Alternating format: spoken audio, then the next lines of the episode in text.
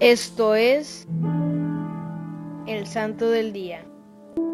Hoy conoceremos la historia de San Alfonso María de Ligorio.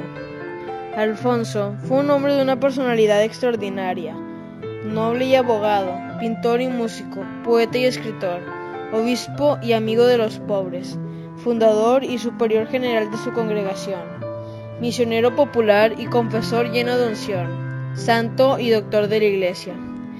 Hay que admirar los múltiples talentos que tenía Alfonso. A los 12 años era estudiante universitario y a los 16 era doctor en Derecho, es decir, abogado. Como misionero popular y superior general de su congregación y obispo, llevó a cabo una gran labor, a pesar de su delicada salud.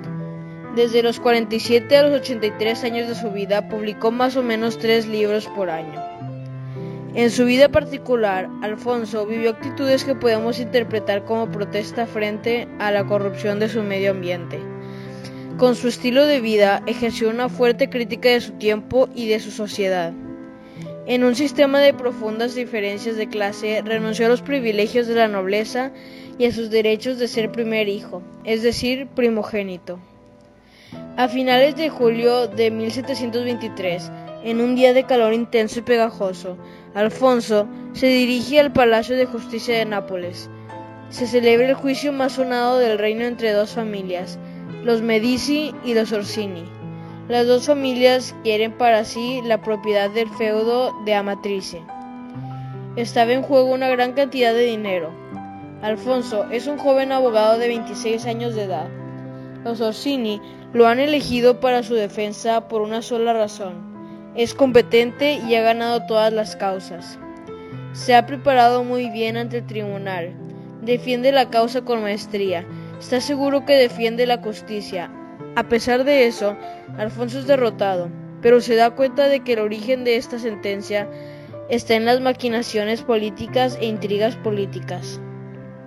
Como herido por rayo, el abogado de manos limpias queda por un momento estupefacto. Después, rojo de cólera, lleno de vergüenza por la toga que lleva, se retira de la sala de justicia, profundamente desilusionado. Sus palabras de despedida quedaron para la historia. Mundo, te conozco. Adiós tribunales.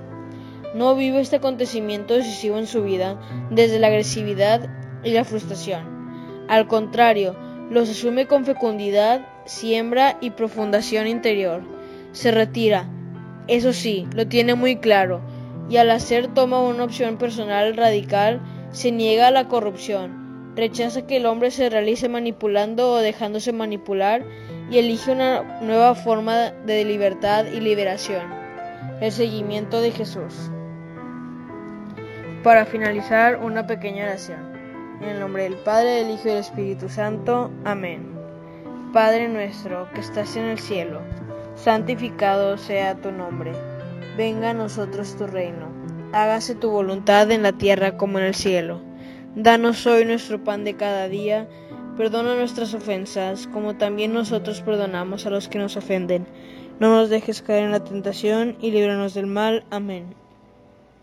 Dios te salve María, llena eres de gracia, el Señor es contigo. Bendita tú eres entre todas las mujeres y bendito es el fruto de tu vientre Jesús.